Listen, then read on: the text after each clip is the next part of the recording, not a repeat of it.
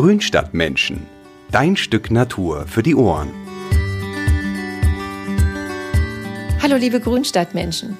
Ich begrüße euch zu meiner Sendung und freue mich, dass ihr dabei seid. Haustiere wie Hund, Katze und Meerschweinchen sind echte Sympathieträger und liegen im Trend. Und das belegen nämlich auch die Statistiken.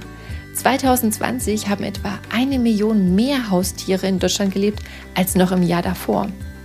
Also 2020 gab es ungefähr 39 Millionen Tiere in deutschen Haushalten. Ist das nicht irre? Das ist ja fast jeder zweite Haushalt. Es geht also echt tierisch bei uns zu. Und das beliebteste Haustier 2020, das war die Katze. Und zwar gab es davon 17,5 Millionen. Boah, ganz ordentlich, ne? Und an zweiter Stelle, ja richtig, da kommt dann der Hund mit 10,7 Millionen. Und danach, da folgen dann so die Kleintiere mit 5 Millionen. Darunter fallen so Kaninchen, Meerschweinchen und Hamster. Aber wie gestaltet man seinen Garten eigentlich so haustierfreundlich, dass sich Mieze, Hund und Meerschweinchen darin wohlfühlen? Und habt ihr euch schon mal gefragt, warum Hunde Gras fressen? Ja, richtig, nicht nur die Katzen fressen Gras, auch Hunde. Und sind Hornspäne eigentlich gefährlich für mein Tier? Mit diesen Themen beschäftige ich mich in der heutigen Folge. Wer sich ein Haustier zulegt, der sollte seinen Garten mal genauer unter die Lupe nehmen, damit sich Hund, Katze, Kaninchen und Co. auch darin wohlfühlen.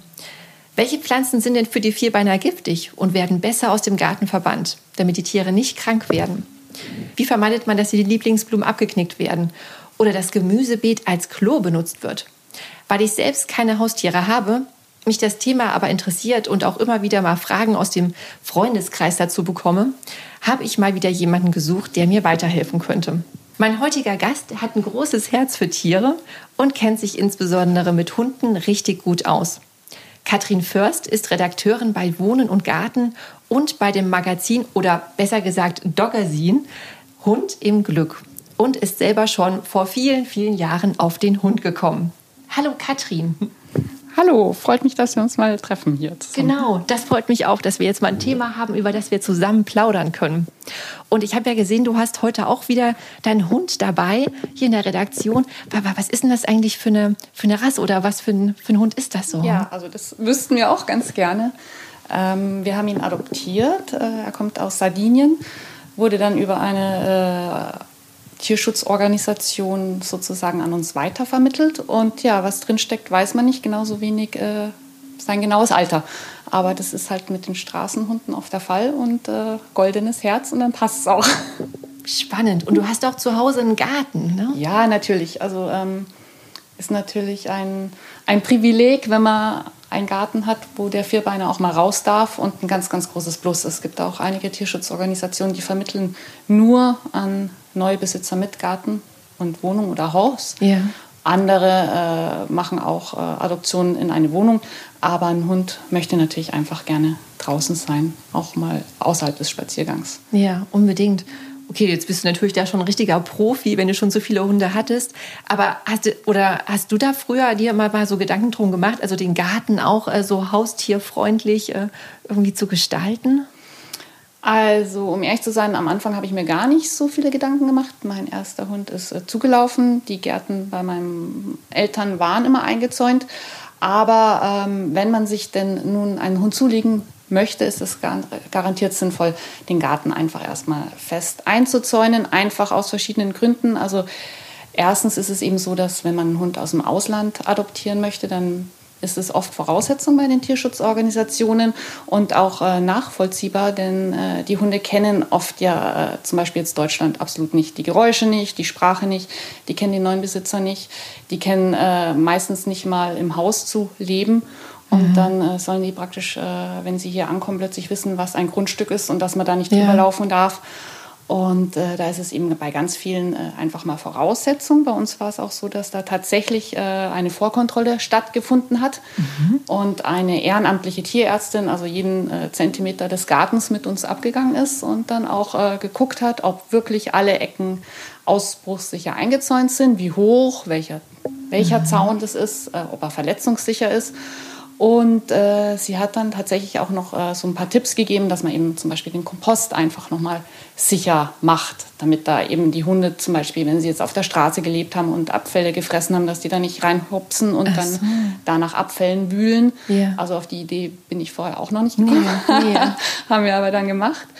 Und ähm, was eben zum Beispiel auch wichtig ist, dass man nicht nur ganz äh, das Augenmerk jetzt auf Zäune richtet, sondern dass man eben auch schaut, dass das Gartentürchen äh, ausbruchssicher ist, dass da die Lattung nicht so weit auseinander ist oder das Gartentor, dass da eben jetzt vielleicht ein kleiner Welpe oder ein junger Hund oder ein kleiner Hund eben dann da noch durchwischen kann. Ähm, die Hunde sind eben jetzt gerade aus so Vermittlungen ähm, oft auch sehr geräuschempfindlich. Das heißt, sie können sich mhm. wegen irgendeinem lauten Geräusch mal ganz toll erschrecken und rennen dann einfach los.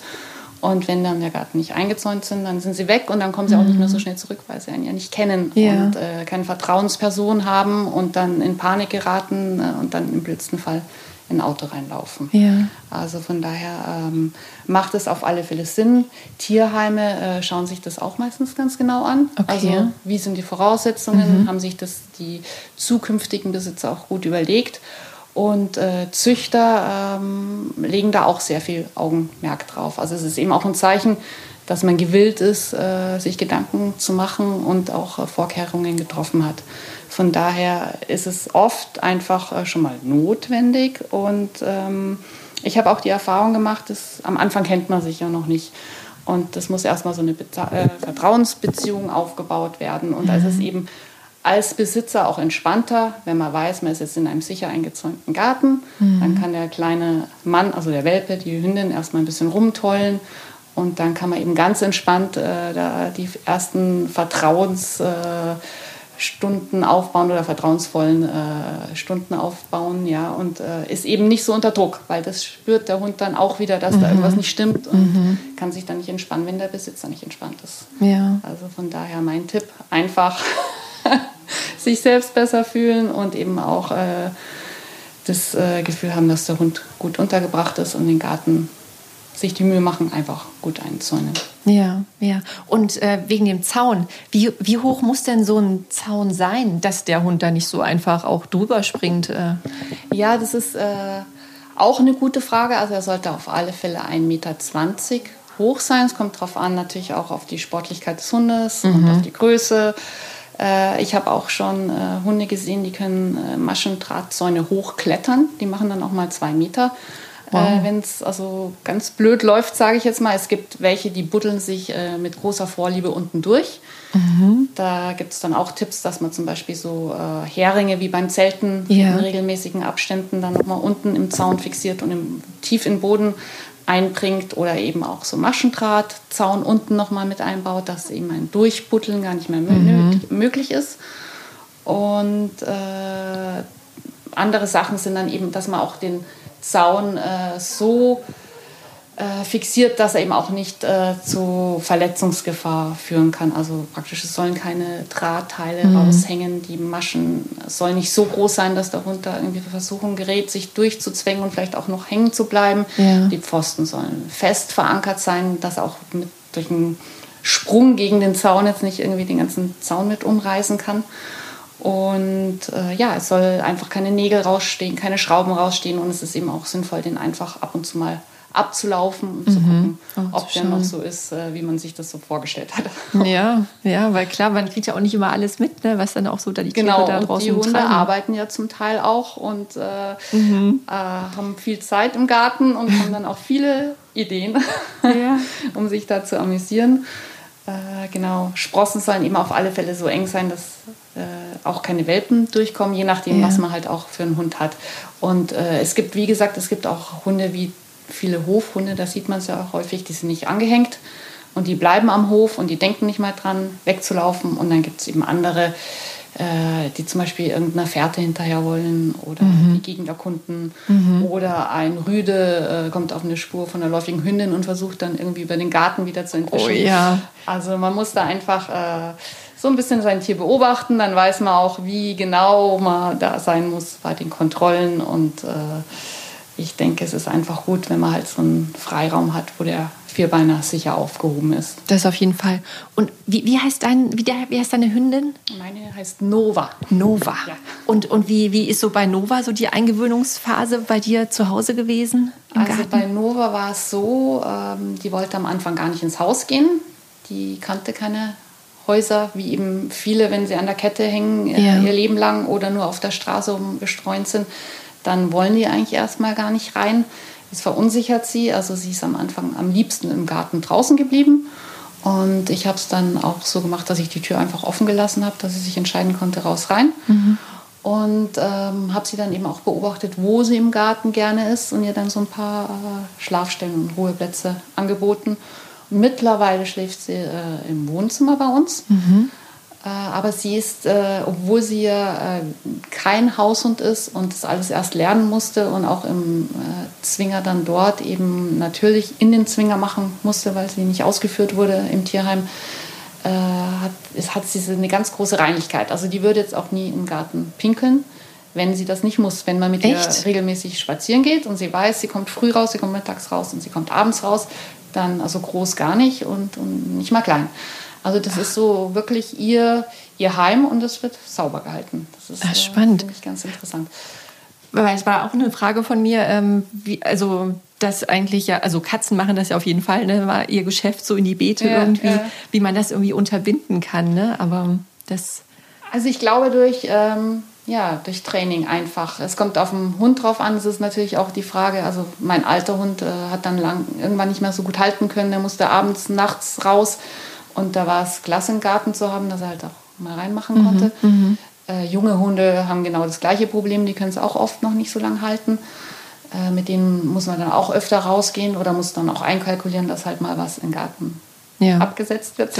Was landet, ja. Aber äh, mit einem normalen Hund, der auch stubenrein ist, würde ich äh, davon ausgehen, dass der eigentlich, äh, eigentlich vermeidet, in sein eigenes Revier zu machen. Also Rüden pinkeln auch mal ganz gerne an, an jede Gartenecke, um das mal wieder klar zu machen, wem das hier alles mhm, gehört. Das Revier, ja. Aber jetzt auch gerade großes Geschäft. Äh, wie gesagt, wenn man regelmäßig mit ihnen rausgeht und eben auch nicht erst um elf mittags, sondern gleich in der Früh, ja. dann äh, gewöhnen die sich das so an und dann warten sie auch richtig drauf, dass sie eben das große Geschäft draus machen können.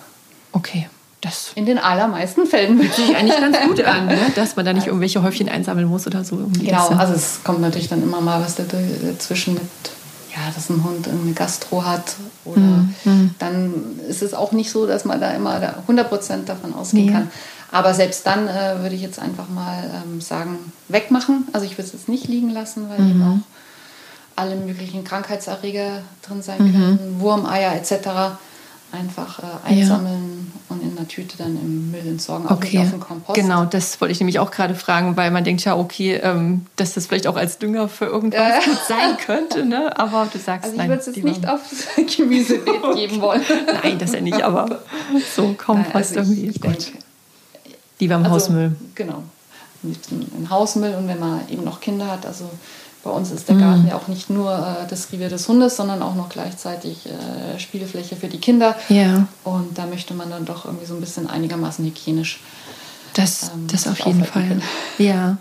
Und mit dem Buddeln ähm, bei deiner Hündin, ist es da bei euch ein Problem oder ist die? Ja, und das hat sie lustigerweise auch erst äh, hier in Deutschland gelernt. Also echt? Ja, also ich denke mal dadurch, dass sie ja nie irgend sowas wie einen eigenen Garten hatte. Mhm ähm, am Anfang hat sie das nicht gemacht und dann hat sie das sich von so ein paar vierbeinigen Freunden abgeguckt, dass es ja einen Wahnsinns Spaß macht beim Spazierengehen äh, nach Mäusen zu butteln und jetzt ist es eine ihrer ganz großen Leidenschaften. Echt? Oder hat sie auch schon welche gefangen? Ja, sie hat auch schon äh, allerdings in freier Natur eine gefangen. Ich habe es dann irgendwie nur gemerkt, weil es plötzlich Fieb gemacht hat. Ja. dann habe ich aber auch gleich gesagt, aus. Und dann hat sie die fallen lassen und die ist dann lustigerweise auch gleich wieder davon gelaufen, die Maus. Also sie war jetzt nicht tot. Ja, sie hat überlebt. Und sie hat sie auch nicht gefressen. Aber sie hat eine gefangen und ähm, ich möchte es nicht, weil die ja auch wieder alle möglichen Krankheiten haben mhm. können und mhm. Fuchsbandwurm und so weiter und so fort. Deswegen ist es mir eigentlich lieber, sie ja. lässt es bleiben. Und im Garten soll sie es natürlich erst recht bleiben lassen.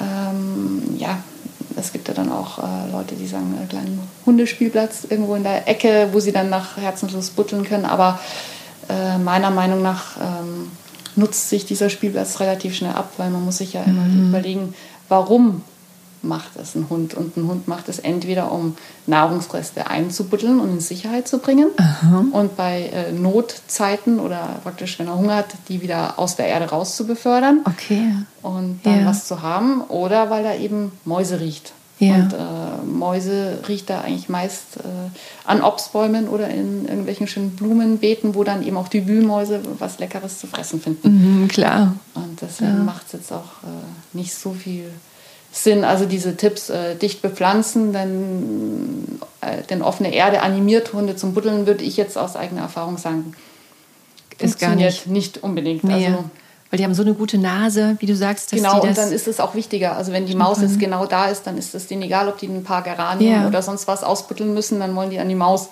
Krass. Und äh, ja. auf dem Spielplatz sozusagen oder in der Spielecke, da kann man natürlich irgendwas einbuddeln. Also da könnte mhm. man irgendwelche Knochen oder Essensreste einbuddeln, wenn man motiviert genug ist. Als okay. Zweibeiner. Mhm. Oder dann eben auch Spielsachen und das dann als Spiel mit ihm zusammen mhm. machen, dass mhm. man was einbuddelt, er darf es wieder ausbuddeln. Ja. Aber äh, wenn die dann äh, Mäuse suchen, dann ähm, gehen die einfach den Mäusen hinterher. Deswegen würde ich auch sagen, ähm, da helfen dann eigentlich nur noch Beetzäune, wirklich mhm. auch hoch genug, dass sie nicht drüber gehen.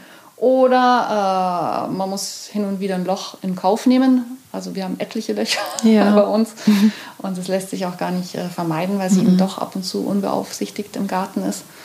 Und dann hilft das Schimpfen auch nicht. Die weiß genau, dass sie es nicht darf, aber die Versuchung ist sozusagen. Sie macht es trotzdem. Größer. Ja, aber ich hätte immer gedacht, dass das immer nur so Jagdhunde so diesen Instinkt haben mit den Mäusen. Also, weil so muss ich halt immer eher an Katzen denken, die halt immer gerne ja. Mäuse jagen. Aber ja. dass das Hunde auch so drin haben, hätte ich gar nicht gedacht.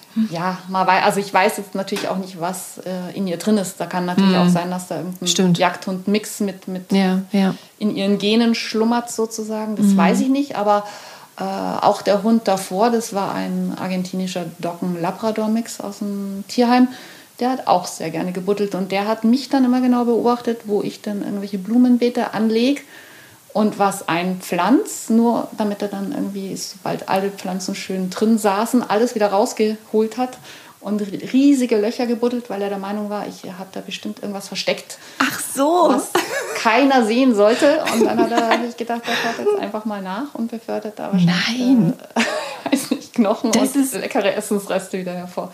Siehst du, an sowas würde ich überhaupt nicht denken. Ich dachte, er hat sich einfach nur einen Spaß irgendwie erlaubt, aber dass du da was der, einbuddelt der, hast. Der, der saß da und äh, hat mich immer so beobachtet.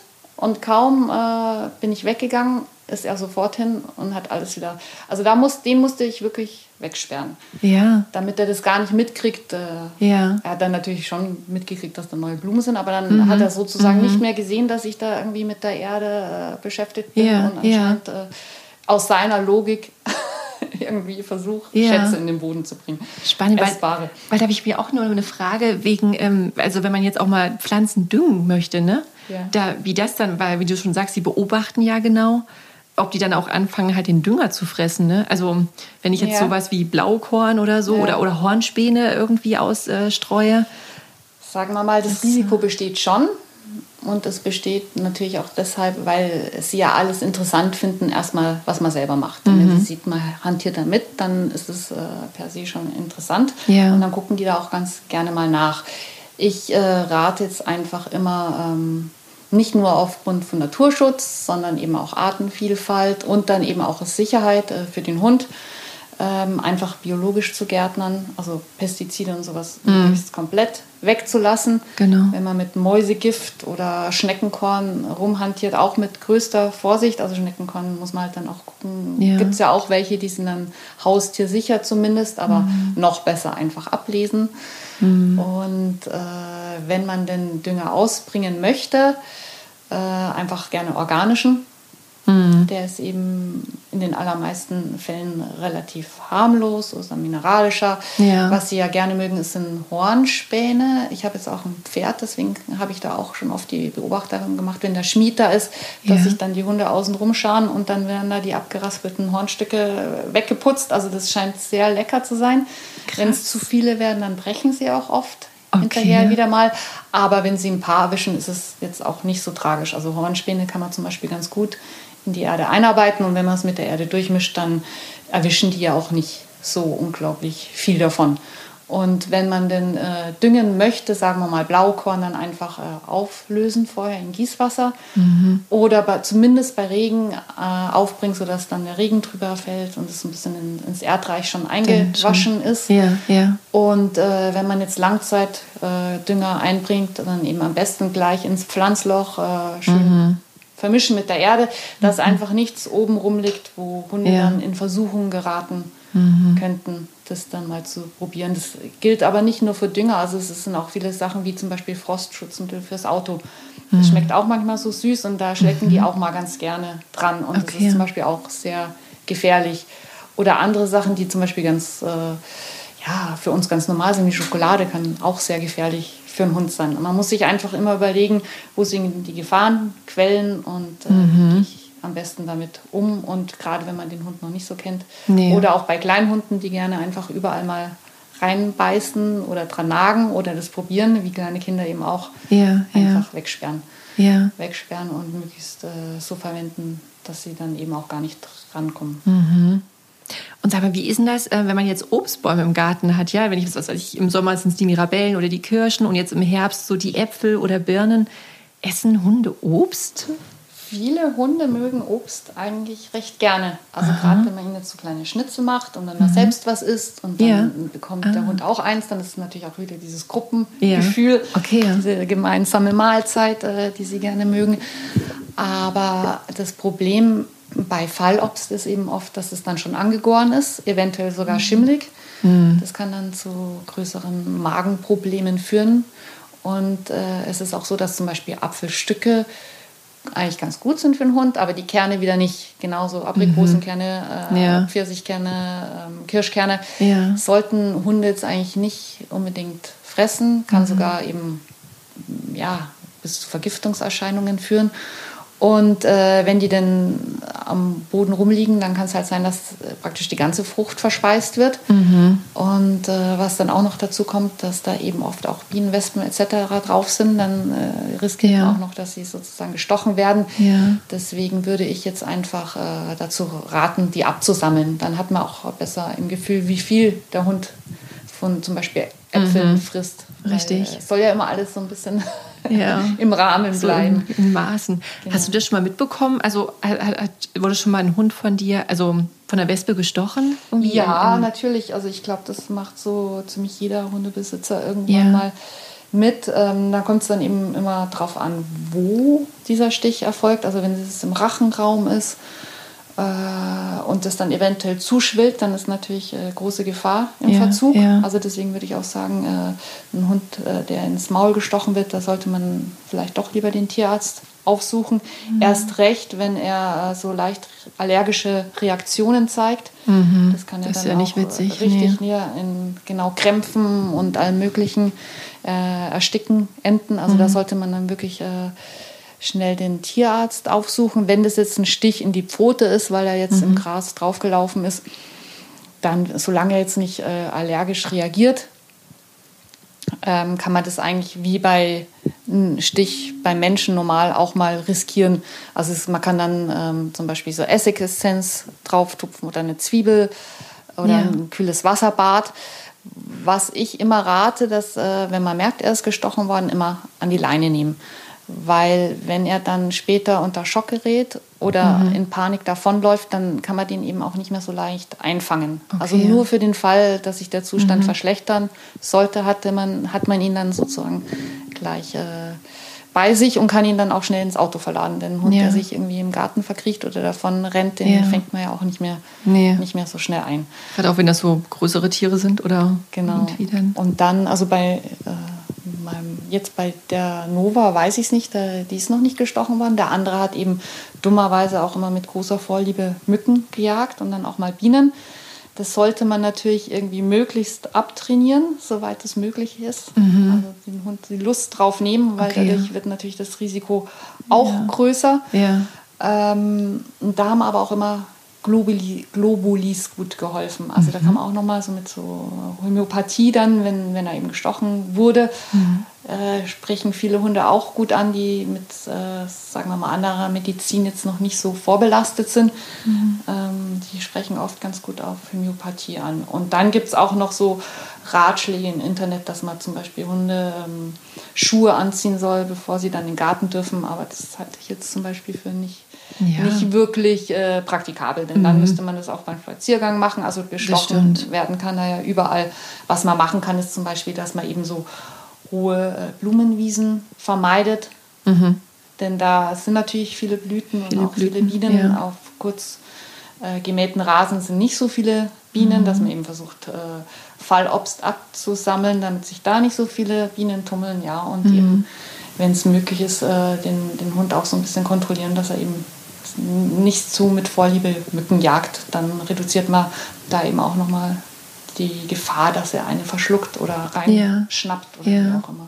Aber sind die dann, wenn die dann gestochen wurden und du sagst dann irgendwie mal eine Zwiebel draufpacken oder so, sind die dann auch geduldig oder ist es dann, dass sie da Meistens schon. Also wenn sie Vertrauen sind. zu einem haben, dann schon. Und wenn man äh, merkt, dass es ihnen schlecht geht, dann wie gesagt, würde ich sowieso äh, eben sofort zum Arzt. Dann würde ich auch nicht lang warten, denn wenn der Hund jetzt wirklich, sagen wir mal, gegen äh, Bienenstiche allergisch sein sollte, dann zählt ja auch die Zeit. Also mhm. dann muss man wirklich äh, rasch handeln. Ja. Aber in den allermeisten Fällen, also so ein Stich in die Pfote, wird eigentlich ganz gut weggesteckt.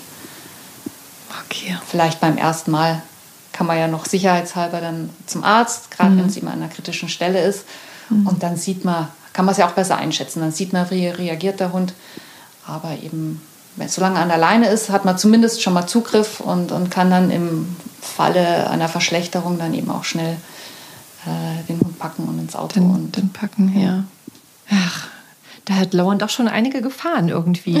Äh, ja, wie mit so kleinen Kindern? Nachdenkt. Ja, ja. Da, und du hast ja vorhin auch schon gesagt, die, die, die knabbern und fressen ja auch so, so gerne irgendwo. Und die werden ja sicherlich auch an irgendwelchen Sträuchern im Garten immer mal ne, so rumbeißen oder so. Da muss man ja auch gucken, was äh, ist so giftig ne, an Sträuchern oder auch Beeren oder sowas äh, von den Bäumen oder so. Ähm ja, das ist, das ist ein Thema, das wird auch äh, relativ kontrovers diskutiert. Also mhm. Tatsache ist, dass es circa 70 Pflanzen gibt, die für Hunde gefährlich werden können. Okay. Äh, da kommt es dann eben auch wieder auf den Hund drauf an. Also wie gesagt, es können auch schon 20 Gramm äh, Schokoladenkuvertüre mm, für einen mm. Hund tödlich sein. Nicht tödlich, aber gefährlich, gefährlich, werden oder sehr ungesund werden. Es kann eine Handvoll äh, zum Beispiel ähm, Trauben auch ganz, äh, die, es kann wirklich dann tödlich sein. Okay. Oder Rosinen, die er irgendwo ähm, aufliest. Es gab schon Hunde, die in Weinbergen spazieren äh, waren und dran gestorben sind. Es Ach gibt je. aber auch Hunde, die äh, das fressen können und vielleicht mhm. äh, mit ein bisschen äh, Magenproblemen oder Durchfall davonkommen. Mhm. Generell würde ich sagen, einfach solange, soweit es möglich ist, solche Giftpflanzen vermeiden. Also alle aufzählen kann man ja jetzt sowieso nee, nicht. Nee, alle 70 ähm, würde ich jetzt auch nicht verlangen. Aber hast du so ein paar? Ja, ich habe mir natürlich welche aufgeschrieben. Da kann ich gleich mal die, die Liste vorlesen. Muss ich jetzt mal schauen, wo die sind. Sonst fange ich jetzt einfach mal so aus dem, aus dem Kopf an. Also es sind zum Beispiel Osterglocken, Efeu, Fingerhut, Geranien, Narzissen, Oleander, das ist ja so eine Topfpflanze, mhm, äh, Lilien, ähm, Primel, Rhododendron, Tomate, Eibe, Amaryllis, Azalee, Clematis, Alpenpfeilchen, Gummibaum, Eukalyptus. Also man sieht, es sind äh, eigentlich äh, sehr viele Pflanzen und eben auch viele davon, die man einfach im Garten mhm. hat. Also wir haben Richtig. zum Beispiel eine Eibenhecke. Ja. Schon äh, seit drei Hundegenerationen. Alle Hunde sind sehr alt geworden. Und äh, keiner kam jetzt da in Versuchung, an einer Eibenhecke zu nagen. Aber äh, junge Hunde machen das eventuell gerne mhm. mal. Also die sollte man dann auf alle Fälle im Blick mhm. behalten. Genauso mit den Frühlingsblühern, also Osterglocke, Tulpe, Primeln. Wer hat das nicht irgendwie auch gerne genau. im Garten? Und äh, Oleander im Topf und Geranien im Topf und äh, Ficus als Zimmerpflanze. Einfach so ein bisschen ein Augenmerk äh, drauf haben, mhm. wie sich der Hund verhält. Mhm und äh, wenn es möglich ist, vielleicht auch die ein oder andere hochstellen oder äh, eben dann auch wegnehmen, wenn man sieht, äh, man hat einen Hund, der gerne überall mhm. dran rumbeißt. So beißt, ja. Aber im Allgemeinen ähm, kann, kann man ganz gut mit Giftpflanzen und Hunden zusammen im Garten leben. Also das ist meine persönliche Erfahrung. Ja. Also Efeu Ja. genauso. Efeu ist eigentlich auch giftig und äh, trotzdem käme jetzt, glaube ich, kein Hund auf die Idee, äh, kiloweise Efeublätter zu futtern. zu futtern. Nee. Und äh, es gibt ja auch diese Pflanzen, die ja irgendwie so Tiere so anmachen. Also zum Beispiel ne, bei den Katzen. Man muss aufpassen, dass da keine Pestizide drauf sind und eben kein Dünger und all das, äh, kein Moosvernichter. Aber ähm, eigentlich ist das Gras nicht schlecht. Wenn der Hund zu viel davon isst, ist es oft ein Zeichen, dass er irgendwelche Probleme hat. Er kann es auch aus Neugier machen oder kleine Hunde eben äh, einfach äh, auch aus Spieltrieb einfach mal reinbeißen. Und Ja. es gibt auch Hunde, die machen das äh, aus Übersprungshandlungen. Also wenn sie jetzt zum Beispiel Verlassensängste haben, dann versuchen sie sich selbst abzulenken und Mhm. Ja. dann fangen sie an, Gras zu fressen. Oder wenn sie sich langweilen. Oder aus, aus diversesten Gründen. Ja. Aber eigentlich, äh, Hunde suchen sich zum Teil auch so ganz besondere, also so lange Halme, weiche lange Halme Ah. mögen sie gerne. Also manche gehen da wirklich von Grashalm zu Grashalm und Ja. äh, untersuchen genau, welcher denn jetzt äh, Witzig. gut schmecken könnte Ja, und äh, ja. picken sich dann einzelne davon raus. Ja. Und äh, man sollte sie das auch ruhig machen lassen. Die haben meistens ein ganz gutes Gefühl. Okay, also nicht verbieten, sondern ruhig so, mal. solange es nicht, äh, sich stundenlang hinzieht. Und äh, solange sie sich dann danach nicht extrem übergeben, aber Mhm. wie gesagt, selbst dann ist es eher ein Zeichen dafür, dass äh, sie anderwertigen Problem haben und dann nur noch mit dem Gras irgendwie sich selbst kurieren wollen, sozusagen. Mhm. Da sollte man dann halt einfach mal Tierarzt aufsuchen Okay. und nachfragen. Wenn ich jetzt so an Gefahrenquellen noch so im Garten denke, dann haben wir ja auch neben den Giftpflanzen, gibt es ja auch noch äh, so die Pflanzen, die natürlich irgendwie so Dornen oder Stacheln auch haben, ne? sowas wie Rosen. Ja. Da, wie ist, das bei, wie ist das bei dir im Garten? Hast du, hast du Rosen? Ich habe Rosen, ich habe auch Brombeeren, ich habe auch, äh, ja, ich habe alle möglichen Schlehen, alle möglichen äh, äh, Gehölze und Beeren, Obst, was eben mit Dornen ausgestattet Ja, ist. ja. Also mh, eine gewisse Verletzungsgefahr gibt es da immer. Ja. Und ich würde jetzt auch sagen, worauf ich zum Beispiel achte, wenn ich jetzt irgendwie ähm, Rosen geschnitten habe oder Zweige geschnitten habe mit Dornen, dass man das eben nicht rumliegen lässt. Denn wenn da ein Hund über die Wiese hüpft und springt und da rein äh, tapst, dann ist es natürlich äh, sehr unangenehm. Bei Hecken muss man immer so überlegen, ähm, möchte man es riskieren oder möchte man es nicht riskieren. Also es kann natürlich auch mal dumm sein, dass er da irgendwie mit dem Auge rankommt oder so. Äh, das kann immer der Fall sein. Es kann aber auch draußen in der Natur der Fall sein, dass er in einer Schlehenhecke oder Brombeerhecke äh, hängen bleibt oder reinhüpft, weil da ein Hase drin ist. Ähm, ich glaube, man muss es immer so mit so einem ja, aufmerksam begutachten und dann einfach für sich und den Hund entscheiden, ist er jetzt so ein Draufgänger Ja. oder Äh, so ein Waagehals und äh, mache ich es lieber weg oder äh, ich würde mich jetzt zum Beispiel nicht von meinen Rosen trennen wollen wegen des Hundes.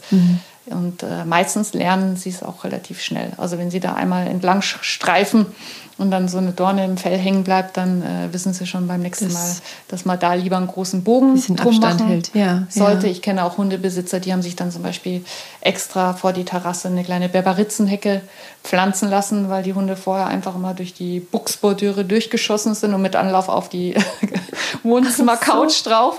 Und äh, das dann das einzige Mittel war, um dieses Verhalten ganz schnell äh, Ja. sozusagen Okay, das in andere. Bahnen zu leiten. Und es hat auch gewirkt. Also ohne größere äh, bleibende Mhm. Verletzungen. Der Verletzung Genau. davon zu tragen, ja. Aber es ist ja eigentlich auch eine Maßnahme irgendwie, ne? Um so mit denen auch manchmal Grenzen aufzuzeigen, was halt Genau, oder auch zu sagen, also das macht dann eigentlich nicht so Spaß. Überleg dir mal lieber ein anderes Spiel. Mhm. Ja. Also wo ich vorsichtig wäre, wäre einfach mit Gartengerät, also alles, was Zacken hat, Stimmt. scharfe äh, Scheren etc., das sollte man wirklich nicht rumliegen lassen. Ja. Auch ich bin auch vorsichtig bei dick bei so ganz scharf splitternden Holz zum Beispiel, gerade jetzt irgendwie bei jungen Hunden, die dann auch äh, Mhm. überall reinnagen, in alle möglichen Holzgriffe und so weiter. Und äh, Rasenmäher kann zum Beispiel auch sehr gefährlich sein, also zumindest wenn er läuft. Ja. Dann gibt es auch äh, Hunde, die deren größtes Vergnügen ist, den dann zu attackieren. Echt? Und äh, also der diese argentinische Dogge-Mix, der hat Ja. dann auch wirklich einen Reifen sich geschnappt und das Ding da über die halbe Wiese gezerrt.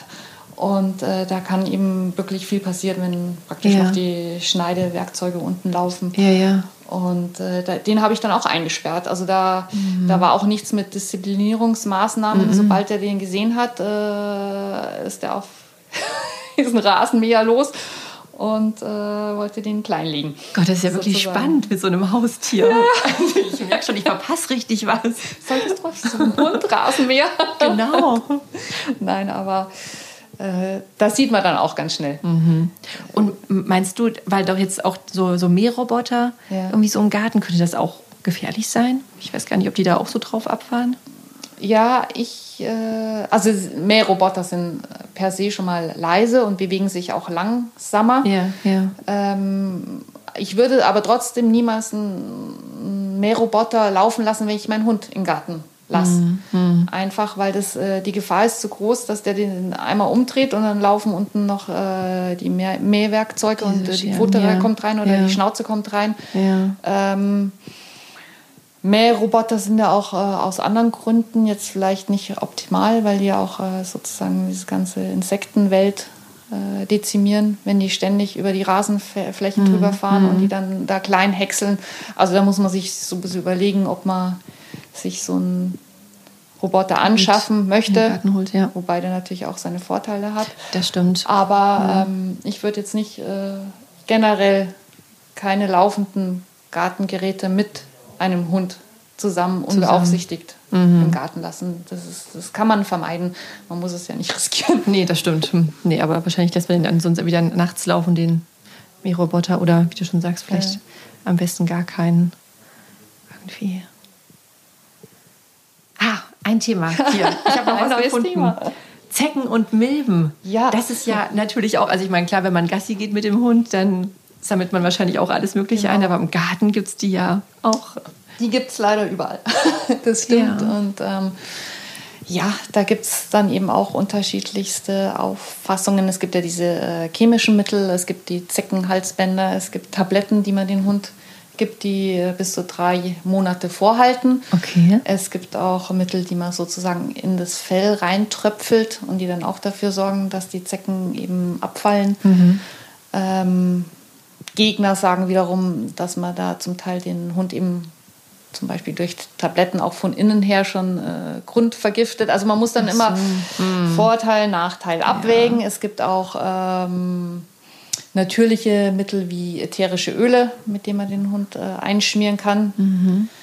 Da sollte man dann vielleicht auch mal wieder schauen, stört den Geruch vielleicht auch Auch den Hund, ne? Genau, also Ja, es ist äh, ja. dann auch äh, einfach mal, man kann einfach mal sehen, wie reagiert er auf diesen Geruch. Äh, stört er sich daran, wenn man ihn einschmiert? Oder oh, die zweite Sache ist auch, dass viele sagen, dass diese Mittel dann eventuell nicht so effektiv sind, Mhm. wie jetzt zum Beispiel irgendwelche chemischen Zusätze oder Tabletten, die man dem Hund gibt. Äh, es gibt alles Mögliche. Es gibt äh, Leckerlis mit Kräutern, die die Zecken äh, vertreiben sollen. Es gibt äh, Magnethalsbänder, hat eine Nachbarin ausprobiert. Ja. Ähm, Und mit Erfolg? äh, nicht wirklich, wirklich. würde ich sagen. Also am Ja. Anfang war sie ganz begeistert und dann nach dem zehnten Zecken, den sie aus dem Mhm. Fell geholt hat, war dann äh, die Begeisterung auch schon wieder ein bisschen abgemildert. Aber da macht jeder so ja, seine eigenen Erfahrungen und da ist es auch schwierig, so ein, äh, ja, so ein allgemein wirksames Heilmittel zu versprechen. Und wenn, dann muss man sich halt auch klar machen, dass alles seine Vor- und Nachteile hat. Ich persönlich äh, halte nach wie vor sehr viel von einfach ständigen Fellkontrollen. Also je nachdem, wie Ja. viel Fell und wie dicht das Fell am Hund ist, äh, kann man eben auch die Zecken dann relativ schnell erkennen und äh, rausholen. Das kommt einfach immer darauf an, äh, wie man das selber handhaben möchte und wie, wie, man, wie gut man die äh, Tiere dann auch wieder findet im, im Fell Ja. des Hundes. Und ja, im Garten gibt es auf alle Fälle natürlich auch Zecken, nicht so sch schlimm wie jetzt draußen im Wald, würde ich mal sagen. Im niedrigen Gras viel weniger als im hohen. Also wenn man jetzt regelmäßig mäht, äh, kann man das auch so etwas äh, reduzieren. Es gibt dann aber auch, äh, wir wollen jetzt keine Produktwerbung machen, aber es gibt auch Konzentrate, die kann man aufs Gras aufgeben und die sind gegen Zecken und Milben. Und wenn man dann das äh, Produkt sozusagen verspritzt und ja. man lässt es dann einwirken, äh, dann soll das auch dazu führen, dass da sozusagen okay. relative Zeckenfreiheit entsteht. Ich habe es, um ehrlich zu sein, auch noch nicht ausprobiert. Stammt ja. von einer Firma, die sehr viel mit biologischen. Produkten arbeitet. Mhm. Also man findet es dann auch, wenn man sucht. Ähm, ich glaube, da sammelt jeder so seine eigenen Erfahrungswerte. Mhm. Ja, ist wahrscheinlich auch immer abhängig davon, wie groß ist der Garten oder auch die Rasenflächen. Ne? Genau. Da Möchte man jetzt unbedingt eine Wildblumenwiese oder hat man sowieso so ein kurz geschorenes ja, Green, ja. das alle drei Tage irgendwie gemäht wird? Äh, möchte man äh, ja, Wildgehölz, äh, Wildgehölzhecken mit äh, tollen Wildrosen etc. Oder, also das äh, muss man mhm. einfach mal schauen. Ich habe die Erfahrung gemacht, dass äh, die Anzahl, die man sich im der Zecken, die man sich im Garten sozusagen einlesen kann, mhm. sehr viel geringer ist als mhm. die, die man sich bei einem Spaziergang äh, draußen durch Wald und Flur holt. Also von daher ja. denke ich, ist das Risiko relativ. vielleicht noch überschaubar. Ja. Du hast es eben auch schon mal so ein bisschen angesprochen, so mit Rückzugsorten für, für, für Hunde oder auch Katzen jetzt so ja. im, im, Garten. Da, die brauchen ja schon mal auch mal so eine Ecke, wo sie einfach mal so für sich sein können, ne? Oder? Ja, also da gebe ich dir äh, völlig recht. Es äh, kommt immer so auf die Tagesform, das Alter, die ja. Jahreszeit an und was, was ein Hund gerade möchte. Also optimal ist es einfach Vielfalt anzubieten, mhm. also äh, Plätze im Schatten, in der Sonne, äh, unter einem schönen Baum, wo es im Sommer kühl ist. Also da gibt es auch Hunde, die graben sich so richtige Erdkuhlen mhm. rein, weil eben dann der Boden etwas mhm. kühler ist als kühler. die Außentemperaturen. Es gibt Hunde, die äh, lieben es, auf erhöhten Terrassen zu thronen, sage ich jetzt mal, mhm. und dann so den Garten im Überblick zu haben und am besten noch die Straße, die vorne vorbeigeht. Äh, die fühlen sich da dann eben in ihrer Wachhundposition äh, gestärkt mhm. und ähm, möchten da eben gern die Aussicht genießen. Ja, und es gibt Hunde, die ziehen sich auch gerne zurück. Also die, die kriechen sich so unter irgendwelche Hecken rein oder unter ein schützendes Gehölz mhm. und haben dann das Gefühl, sie sind von hinten schön geschützt und können hier. Äh, nach vorne den, den Ausblick genießen. Ich glaube, am besten ist es, man beobachtet einfach den Hund so ein bisschen, äh, wo legt er sich gerne hin. Mhm. Und da kann ich ja dann auch noch mal äh, ein bisschen nachhelfen und ihm meinetwegen jetzt irgendwie äh, vielleicht eine schöne Decke hinlegen. Es gibt auch ganz viel so Outdoor-Produkte mittlerweile, ja, die man auch ja. schon draußen lassen kann, die man auch leicht reinigen kann, wenn, mhm. wenn sie mal dreckig werden. Und äh, ich glaube, es ist auf alle Fälle ein ganz großer Gewinn für einen Hund, wenn er überhaupt raus kann mhm. und wenn er da eben die Möglichkeit hat, äh, sich da irgendwo hinzulegen und dann, das heißt, äh, die Vögel anzuzu fange ich schon zu stottern, den Vögeln zuzuhören oder die Eichhörnchen äh, zu beobachten. Also in so einem Garten passiert ja auch immer ganz viel, mhm. was so ein Hund äh, einfach per se interessiert. Und da gibt man ihm halt einfach nochmal so die Möglichkeit, so ein Stück Natur sozusagen seinen Instinkten zu folgen. Jetzt ja. nicht äh, wie, wie, freilaufend im, im Wald, aber ja. er ist ja. zumindest draußen und er ist halt mit ganz vielen anderen Tieren irgendwie in Kontakt und kann die beobachten. Super, aber es muss nicht immer die Hundehütte sein. Ähm, Hundehütte habe ich jetzt persönlich die Erfahrung gemacht, dass die da gar nicht besonders gerne reingehen. Vielleicht irgendwelche Hunde, die ähm, ganzjährig drin gehalten werden. Für die ist es dann sozusagen ihr Sweet Home, mhm. beziehungsweise auch ihre Schutzhütte, wenn die Witterung entsprechend schlecht ist. Mhm. Mhm. Aber ich weiß jetzt, ähm, wir hatten mal Hundehütten im Garten, da hat kein Vierbeiner jemals eine Pfote reingesetzt. Ja. Also die suchen sich ganz gerne einfach ihr eigenes mhm. Plätzchen und das ist dann nicht unbedingt die Hundehütte, wenn sie auch noch andere Alternativen haben. Vielleicht dann sogar eher irgendwie äh, die Lounge-Möbel. genau, da muss ich eigentlich Terrasse, gar nicht hin genau. dürfen. Ne? Also die gucken sich da schon auch mhm. immer ganz gerne ab, wo man als Zweibeiner Aha. sich gerne ja, aufhält und das scheint ja. dann besonders interessant zu sein. Mhm. Oder sie setzen sich natürlich auch äh, gerne einfach neben ein, wenn man jetzt mhm. Gartenarbeit macht oder wo mhm. man halt gerade zu Wegen ist und mhm. äh, da ist es eben ganz schön, wenn ein Hund einfach die Möglichkeit hat, sich überall mal niederzulassen und ja. auch sein zu dürfen. Und wahrscheinlich ist es auch mal gut, den auch so ein bisschen Wasser irgendwie immer bereitzustellen. Ja, oder? ganz wichtig. Also das ist ein guter, guter, gutes gutes Stichwort. Äh, Wasser ist ganz wichtig im Sommer, weil es eben heiß ist, mhm. weil so ein Tier auch ein Fell hat und äh, Hunde, die dann auch noch einen schwarzen Pelz haben, die, äh, ja, saugen dann die Wärme so richtig auf. Und äh, Wasserstellen, ganz wichtig, da gibt es ja mittlerweile äh, auch schon richtig Hundepools, die man aufstellen kann, die so wie Planschbecken für Echt? Kinder nur viel stabiler sind. Ja. Und äh, wo sich die Hunde richtig schön reinlegen können. Also manche haben einen Teich, mhm. manche zäunen den ein, praktisch. weil er da eben nicht rein soll. Mhm. Andere lassen ihn rein, je nachdem, ja. äh, wie man da eben selbst so seine Grenzen setzt. Äh, sind eigentlich Hunde sehr gerne im Wasser, also jedenfalls viele Viele lieben auch Wasserspiele, sei es jetzt Bewässerungsanlagen ah, oder Gartensprengler ja. oder Spiele mit dem Gartenschlauch. Gartenschlauch, das ist ja eigentlich auch was, äh, was man eigentlich auch relativ einfach ähm, genau. irgendwie machen kann, ne? ohne jetzt einen Garten. Dann toben die da rum und beißen ja. in den Wasserstrahl und haben ihren Spaß. Äh, wichtig sind aber eben auch einfach ganz, ganz normale Stellen zum Trinken. Und äh, es ist ja, glaube ich, relativ bekannt, dass die meisten Hunde lieber abgestandenes Wasser trinken. Ach so. So auch unserer, ja. Also ja. der, der äh, schaut seinen Napf sozusagen in der Küche nicht mehr mit dem Hintern an Aha. und wischt dann lieber raus und trinkt aus irgendwelchen äh, Pfützen Untersetzer, Ach, Untersetzern, Untersetzern ja. oder Pfützen oder was ja. immer er halt dann da draußen findet. Da ist es dann natürlich auch wichtig, also das habe ich äh, mir dann wirklich auch schon angewöhnt, dass ich äh, manche immer voller Wasser habe und dann auch schaue, dass da kein Dünger, weder Flüssigdünger noch mhm. anderer Dünger, mhm. dass da eben nichts durch die Erde durchgelaufen ist, durch den Topf und dann unten im, im Untersetzer steht, ja. sondern dass das dann wirklich Wasser ist von Topfpflanzen, die sozusagen Stimmt. unbehandelt sind. Und äh, wenn es dann im Garten äh, irgendwelche Schalen mit Wasser sind oder Vogeltränken, mhm. dann sollte man im, im, Sommer eben auch mal schauen, dass man die einfach ausleert. Also das äh, schon allein wegen der Mückenlarven. Genau, Mückenlarven ist ja auch so Und dass Punkt. die halt auch nicht mhm. kippen oder irgendwelche nee. Bakterien dann da reinkommen, die sich dann da heiter vermehren können. Aber generell ist es erstaunlich, äh, welches Wasser anscheinend so die größte Verlockung hat, nämlich äh, ja. oft wirklich irgendwelches Pfützenwasser oder aus irgendwelchen Tümpeln, wo man denkt, oh Gottes Willen. Das, äh, man sagt aber auch, dass äh, viele eben an, dann auch an Mineralien auf diese Art und mhm. Weise rankommen, was mhm. eben jetzt dieses äh, Leitungswasser oder im schlimmsten Fall noch geklortes Leitungswasser, mhm. kann es natürlich alles nicht mehr bieten. Nee. Und deswegen sollte man den Hunden auf alle Fälle Möglichkeiten geben, sich auch im Sommer im Garten sozusagen mit Wasser zu versorgen. Da. so viele Punkte. So viele Punkte, ey, wirklich. Das hätte ich jetzt gar nicht gedacht, dass es so umfangreich irgendwie ist.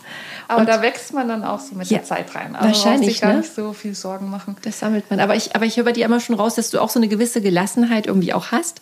Deswegen nicht alles so rigoros zu verbannen, sondern wie du sagst, auch so ein bisschen zu gucken, ne, wie tickt der Hund und was hat der so vor Vorlieben? Das ist genau, also das, das würde ich oder das ist der Weg, den äh, ich jetzt für mich gefunden habe. Es gibt dann natürlich auch immer wieder äh, andere Leute, die anderer Meinung sind oder die es besser wissen mhm. oder die jetzt äh, auf keinen Fall jemals eine Giftpflanze im Garten haben wollen würden. Bloß äh, muss man sagen, dass das dann auch oft welche sind, die äh, zum Beispiel dann doch welche haben, weil sie gar nicht alle kennen. Also es ist ja auch immer so. Ähm, kennt man alle Gefahren, kann man alle Gefahren verbannen. Ja, also es ja. ist im Endeffekt ein bisschen wie mit dem Kinder mhm. haben oder bekommen. So, Ich glaube, so eine gesunde Balance ist äh, für alle Beteiligten sozusagen äh, die angenehmste Variante. Also Hunden kann man durchaus auch ein bisschen was zutrauen in den allermeisten Fällen. Mhm. Die sind auch nicht so ganz dumm und nee. die haben oft einen besseren Exakt. Instinkt als, die, als manch zwei. Ja, ja. Ne? dass sie da auch nicht alles äh, genau sich gleich in den Tod stürzen oder wie auch genau. immer irgendwas. Ne? Also ja. Unfälle passieren immer. Mhm. Aber ähm, erstens gehen die auch oft klimpflich aus und ja. zweitens lernt auch ein Tier erstmal äh, mhm. durch irgendwelche Fehler dazu, muss man ja auch sagen. Man kann eben auch, wenn man, wenn man Tiere vor allem wegsperrt, dann haben sie oft A, kein artgerechtes Leben und B, können sie auch nichts dazu lernen. Das ist auch nicht anders wie bei Menschen. Das stimmt. Ja. Und äh, viel Erfahrung sammeln. Genau. Exakt. Jetzt sind wir schon fast am Ende, aber ich habe noch einen Punkt. Das ist jetzt so ein Thema, was nicht so schön ist, was natürlich kein äh, irgendwie Hunde, Katzenhalter oder sonstige Tiere irgendwie äh, hat äh, irgendwie hören möchte. Aber ne, wenn das Tier dann doch eines Tages mal stirbt, dann was, äh, also kann man das dann auch im Garten beerdigen? Ja, also es ist tatsächlich ein Punkt, äh, den man äh, gerne einfach ganz weit wegschiebt, beziehungsweise dann selbst, wenn, wenn dann vielleicht ein alter Hund äh, da ist oder mal äh, etliche Tierärzte immer wieder abklappert, mhm. ist es so ein Punkt, mit dem man dann erst äh, sich selbst konfrontiert, wenn es soweit ist und mhm. man praktisch sagt, das hat man an alles Mögliche gedacht, bloß daran hat man jetzt noch nicht gedacht. Ähm, generell, wenn der Hund keine ähm, größeren äh, Vorerkrankungen hat, dann darf man den äh, im Garten eingraben. Ja. Äh, wenn es in einer Tiefe von mindestens 50 Zentimetern ist und wenn es ein Einzelhund ist, also mhm. praktisch ein Einzelfall sozusagen, mhm. mhm. ein Einzelbegräbnis. Man sollte natürlich auch äh, Abstand von den Nachbarn gebührend äh, mhm. halten, mhm. weil die sich dann eventuell auch dran stören könnten. Und es müssen auch einige Vorschriften erfüllt werden. Also es kommt auch auf die Größe des Hundes an. Und wenn man jetzt im Wasserschutzgebiet wohnt, mhm. dann ist es auch verboten. Ja. Am besten, man erkundigt sich da einfach nochmal beim Veterinäramt, ob das möglich ist oder nicht. Mhm. Äh, wenn man es einfach macht, dann kann man nämlich auch riskieren, dass man Bußgelder bis zu 15.000 Euro zahlen muss. Boah. Also es lohnt sich schon, äh, dann einfach ja. äh, da nochmal nachzufragen, mhm. bevor man irgendwie äh, jetzt unter Schock oder äh, mhm. weil man eben gar nicht gerade weiß, wohin mit seiner Trauer da anfängt, ja, äh, den, den, Hund äh, zu verbuddeln. Ähm, dann kommen ja auch noch so Sachen dazu. Also ich erinnere mich, äh, mein Hund ist gestorben, da war der Boden tiefgefroren. Oh je. Da kommt man das zum Beispiel äh, ja gar, nicht, gar nicht, rein. Das sind ja. auch so Sachen, äh, da denkt man natürlich irgendwie erstmal nicht dran, mhm. äh, diese Faktoren auch noch zu bedenken. Mhm. Äh, bei dem letzten haben wir es dann so gemacht, man kann die auch äh, zum Beispiel in so einem Tierkrematorium einäschern lassen. Mhm. Und es gibt da auch ganz äh, verschiedene Varianten. Man kann ihn abholen lassen. Es gibt so, sage ich jetzt mal, Masseneinäscherungen sind okay. meist etwas billiger. Ja. Da bekommt man halt dann ein Paketchen Asche zurück, weiß aber jetzt im mhm. Fall nicht, äh, aus welchen Tieren. Ja. Es gibt aber auch die etwas äh, teurere Alternative, so haben wir es gemacht. Wir haben unseren Hund sogar äh, selber hingebracht, selber in den Verbrennungsofen mhm. geschoben, standen dann dabei, das ist auch ein etwas skurriler oh Anblick, Gott, ja. und haben dann die warme Asche auf dem Schoß wieder mit zurückgenommen. Ja, ja und haben dann eben einfach äh, die Asche, da kann man sich dann auch überlegen, ob man die in der Urne haben möchte oder in mhm. einer schönen Kar Keramikvase oder in einem Pappkarton oder in einem Säckchen. Also da gibt es äh, wie bei jeder menschlichen Bestattung dann auch mhm. äh, ganz, ganz viele Alternativen und haben die dann einfach unter seinen Lieblingsbaum praktisch in die Erde ja. reingesetzt. Und das war eben in dem Fall auch das Beste. A, weil mhm. Boden gefroren und B, weil 50 Kilo schwerer Hund. Also den kriegt man auch nicht mal so schnell äh, eingegraben. Mhm. Nee. Und da muss man halt dann einfach immer schauen, also was sozusagen ähm, in der Situation sozusagen am, am angepasstesten ist. Und es mhm. gibt auch ähm, Tierfriedhöfe. Mhm, davon habe ich auch schon gehört, ja. Wo man dann eben seinen Hund auch beisetzen kann oder Friedwälder. Also was man natürlich nicht darf, einfach raus in die Natur und ihn da irgendwo einscharen. Irgendwo Sollte man auch nicht, denn es nee. gibt ja auch Füchse. Richtig, die dann wieder rausbuddeln. Also ne, das ist Fall wieder rausholen. Ja, und das ist erst recht nicht schön. Nee, dann. das möchte man dann, glaube ich, eher nicht sehen. Mhm. Also von daher ist es sicher geschickt, sich da vorab einfach schon mal so ein paar Gedanken zu machen oder vielleicht auch ein paar Adressen rauszuschreiben, dass wenn es dann soweit ist, mhm dass man halt dann weiß, äh, was man am besten machen muss. Wobei ja. es auch so ist, dass viele Tierärzte einem dann auch helfen, weil die natürlich ja. auch öfter mit diesen Klar, Situationen konfrontiert sind. Mehr Infos haben. Ja. okay. Aber es gehört okay, jetzt, leider eben auch ja, dazu. Also es gehört irgendwie so dazu, ne? Irgendwann nicht verdrängen, das sollte man sich auch äh, vorher einfach mal klar gemacht haben. Okay, jetzt habe ich genug, jetzt haben wir hier genug die Stimmung gedrückt. Ja, irgendwie. genau. Oh Mann, aber ich dachte, um wieder unserer Wege zu schleichen. Das so ein Thema. Aber genau, nochmal zu dem haustierfreundlichen Garten zurückzukommen. Ja. Ähm, jetzt sind wir wirklich schon äh, am, am Ende der Sendung. Aber kannst du uns jetzt nochmal so, jetzt haben wir schon so viel gehört von dir und es war super interessant. Äh, Dankeschön. Und äh, vielleicht nochmal so, so die fünf wichtigsten Tipps oder keine Ahnung, was dir gerade noch so einfällt, aber vielleicht nochmal so zusammenfassen. Genau, also ja. äh, ich würde sagen, einfach mal äh, nochmal zusammengefasst, ähm, ausbruchssicher einzäunen. Das finde ich wirklich einer der wichtigsten Sachen, gerade ja. am Anfang. Ja. Ähm, einfach um zu vermeiden, dass gleich am Anfang, wenn man sich so einen Hund zulegt, dass dann gleich eine Katastrophe passiert. Mhm. Einfach einzäunen, dann kann man entspannt sozusagen in die gemeinsame Zukunft starten.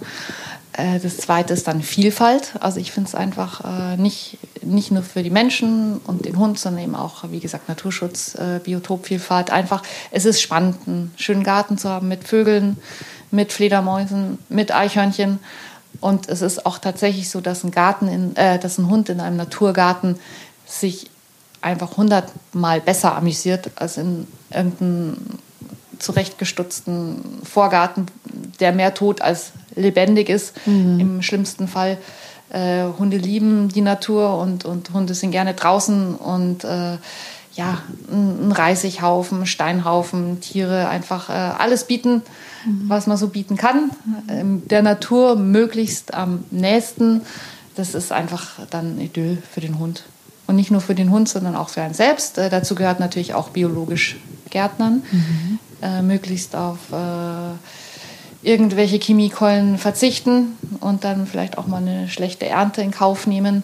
Aber das reguliert sich auch alles mit den Jahren wieder. Und äh, wenn die Rosen ab August vielleicht kein so schönes grünes Laub mehr haben, dann geht die Welt auch noch nicht unter. Also im Endeffekt hat man da wirklich mehr davon, wenn man so ein bisschen so eine entspannte Einstellung mhm. Hat und sich dann vielleicht an, an, Dingen freuen kann, äh, über die man sich nicht freuen könnte, wenn man es zu eng sieht und äh, ständig nur hinterher arbeitet, um da alles ganz korrekt angelegt zu haben. Deswegen Vielfalt ist immer ein Plus und eben auch ein großes Plus für den Hund. Ruheplätze ist eben auch ganz wichtig, möglichst viele Ruheplätze. Mhm. Das ist natürlich auch dann wieder im Zusammenhang ja. mit der Vielfalt, Vielfalt, weil je vielfältiger ein Garten ist, wenn es Sträucher gibt, wenn es Bäume gibt, wenn es feuchte Wiesenstellen gibt, wenn es äh, Terrassenstellen gibt, dann wird der Hund immer irgendeine Stelle finden, wo er sich gerade wohlfühlt, sei es im Frühling, um sich äh, den Pelz wärmen zu lassen oder im Hochsommer, um sich irgendwie unter irgendein schattenwerfendes Laubdach zu, zu legen und dort da irgendwie die kühle Luft zu genießen. Dann natürlich Wasserstellen hatten wir ja vorher schon besprochen. Mhm. Das ist in der Tat wichtig, weil es halt im Sommer wirklich relativ heiß werden kann. Und ja, Giftpflanzen, wie gesagt, äh, vielleicht erstmal vermeiden, soweit möglich. Und äh, den Hund beobachten, äh, scharfe Geräte wegsperren.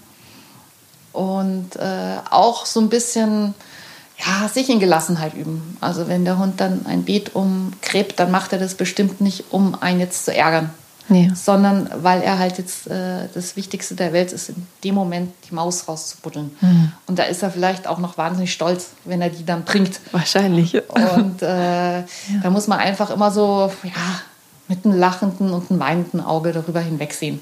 Und ich halte mhm. es jetzt auch für wenig kontraproduktiv, äh, seinen Hund ständig zu maßregeln. Mhm äh, weil der Hund dann irgendwann vielleicht auch gar nicht mehr gerne in den Garten rausgeht, weil er einfach mit ihm ver, ver, verbindet, ich mache hier immer alles falsch, ich mhm. werde eigentlich nur geschimpft. Ja. Äh, das ist kein Ort, wo ich mich äh, wohlfühlen kann. Mhm.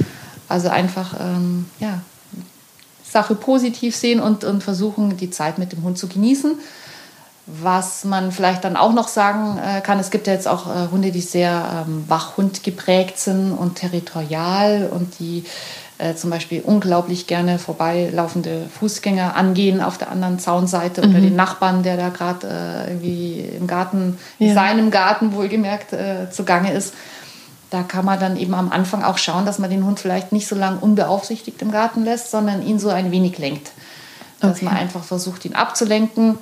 Wenn er da wieder äh, meint, er muss hier irgendwie äh, den Schutz, Schutzhund äh, genau. demonstrieren, genau und äh, also durchaus, man kann ihnen schon so ein paar Verhaltensregeln mit auf den Weg geben, eben auch äh, für den nachbarlichen Frieden. Mhm, das ist auch ja auch wichtig, wichtig ja. dass die Nachbarn äh, ja. eben nicht sagen, um Gottes Willen, da glätzt von früh bis spät dieser Hund. Und mhm. dann im mhm. schlimmsten Fall, habe ich auch schon erlebt, äh, wird ein Giftköder rübergeworfen. Oh also Gott. da gibt es ja auch äh, ja, böse Geschichten. Böse Geschichten, genau. Deswegen lieber einfach von Anfang an versuchen, ein gutes Verhältnis äh, zu schaffen. Oft freuen sich ja auch die Nachbarn, also freuen sich auch, wenn der Hund da ist und einfach äh, zusammen reden, den Hund vorstellen und eben oft ist auch so, wenn sie wissen, der, der kommt jetzt äh, aus irgendeinem Tierschutz und, und hat vielleicht noch nicht die besten Manieren und hat vielleicht irgendwelche Reaktionsweisen, die man sich erstmal nicht erklären kann, dass er einen ankläfft, weil er sich furchtbar erschrocken hat,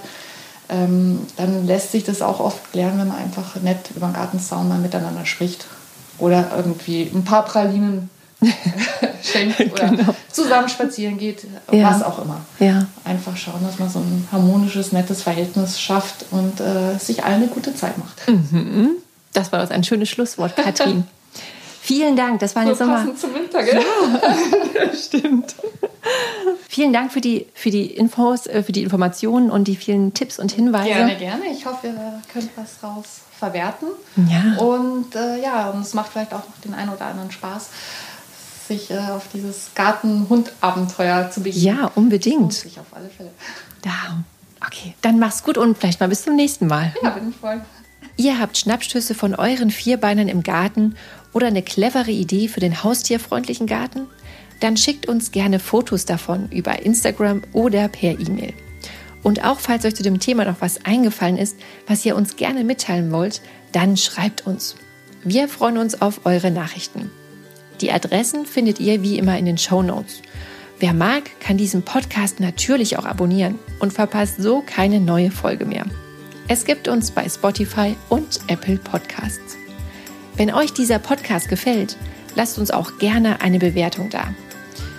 Macht's gut, genießt die Zeit mit euren Haustieren und kommt gut durch den Oktober. Bis bald, wuff wuff und miau. Eure Karina.